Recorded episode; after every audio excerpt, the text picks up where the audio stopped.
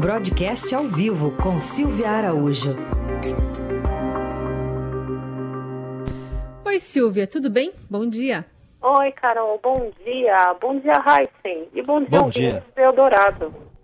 Silvia, vamos falar sobre alguns assuntos importantes na economia. A gente mencionou mais cedo a fala do ministro Paulo Guedes, né, ontem, é, dizendo que não tem mais possibilidade de auxílio emergencial para 2021, enfim, que, que isso não está na agenda.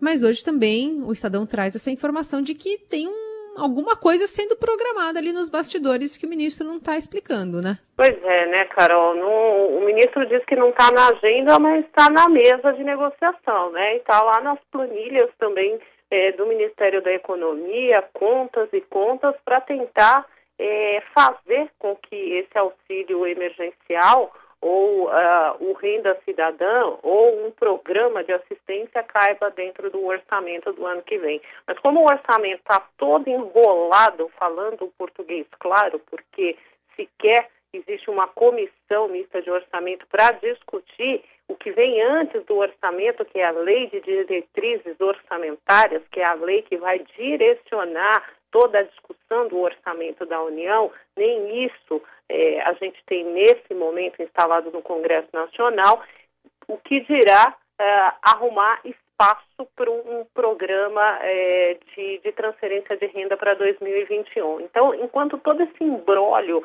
é, do orçamento da União não, não se resolve no Congresso Nacional, o Ministério da Economia está, sim, tentando é, entender como eles vão conseguir manter o auxílio emergencial pelo menos para os primeiros meses do ano que vem.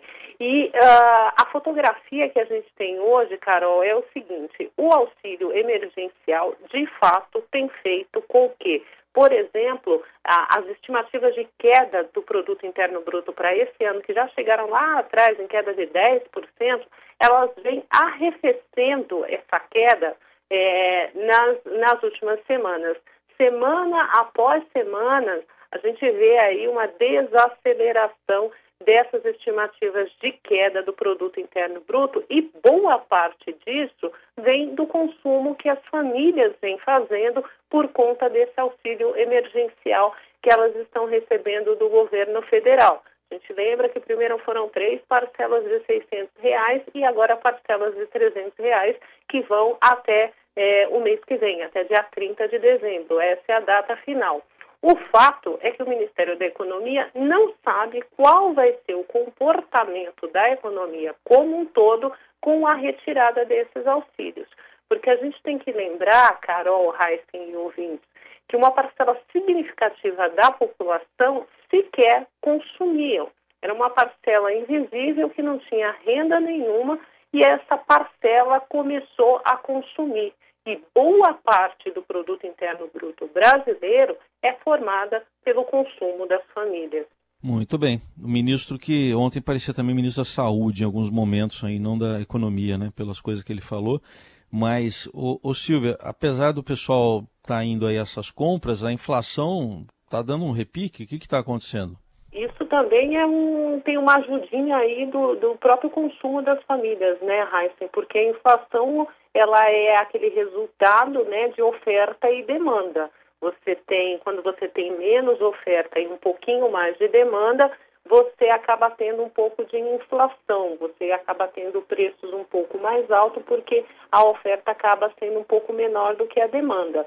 Então, é, essa demanda e resultado desse auxílio é, emergencial, ela também acaba pegando um pouquinho na inflação. Ela só não pega mais nessa inflação ao consumidor porque é, não está ocorrendo um repasse total de uma inflação que vem antes, que é a inflação do atacado. Se a gente é, observar que a inflação do atacado ela vai rodar nesse ano é, na casa de 20%, a inflação do consumidor, que é a inflação ali do IPCA, que o Banco Central se vale dela para balizar a política monetária do país, ela vai rodar em torno do centro da meta, que é de 4%.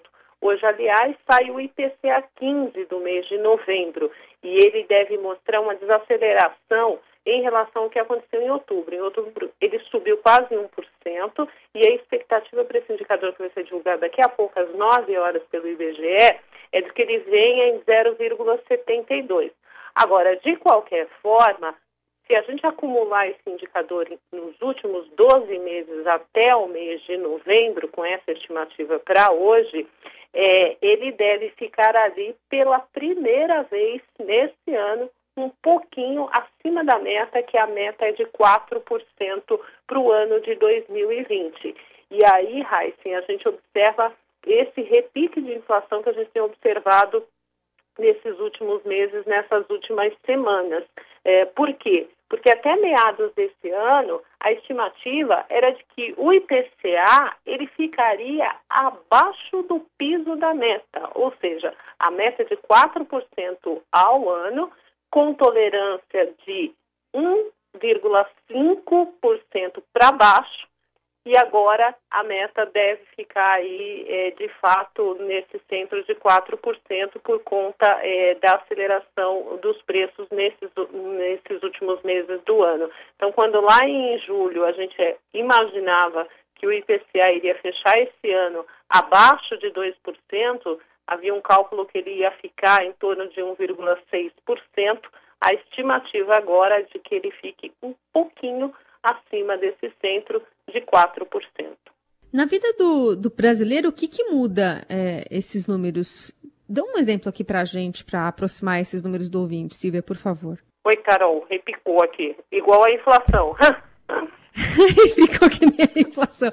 Não, dá um exemplo para o nosso ouvinte, o que, que muda é, essa, essa previsão ficando muito mais perto desse centro da meta, quanto o que era previsto no começo do ano, perto de 1%?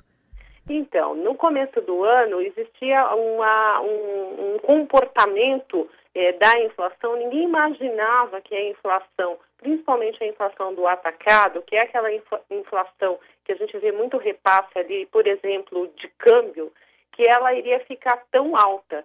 Então, o que pode acontecer? Se você vai chegar no final do ano com uma inflação de atacado girando aí em torno de 20%, como eu disse, tem dados ali que apontam que o IGPM, por exemplo, que é aquele indicador que corrige os aluguéis, deve ficar na faixa de 24% de inflação nesse ano.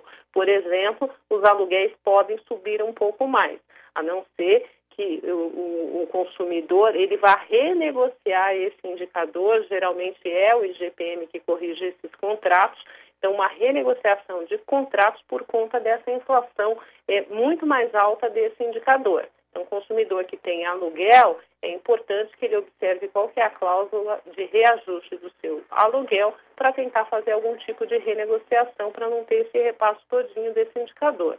E a outra coisa é que conforme se vê um pouco mais de demanda de consumo e as, o, o, consumo ele começa a, a, absorver um pouco mais essa inflação de atacado, essa inflação de atacado fatalmente pode bater no consumo. E se isso acontecer, essa inflação que a gente está vendo hoje de 4%, ela pode subir um pouco mais.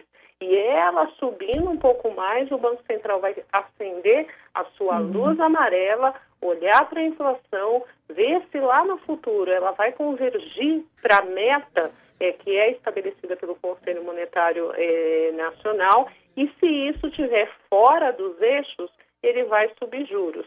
Então, isso acaba pesando para o consumidor nessas duas vertentes tanto uhum. na alta dos preços, né, de repasse da inflação do atacado para a inflação do consumidor, é aquilo que você vai comprar no supermercado que vai ficar mais caro, os índices de atacado que corrigem alguns contratos, que podem fazer com que esses contratos fiquem mais caros também, e lá na frente, se o Banco Central observar algum desvio da inflação para sua meta, aumento de juros. Ou seja, tudo pesa no bolso. Hum, isso aí. Silvia Araújo, obrigada pela participação de hoje. Até quinta. Até.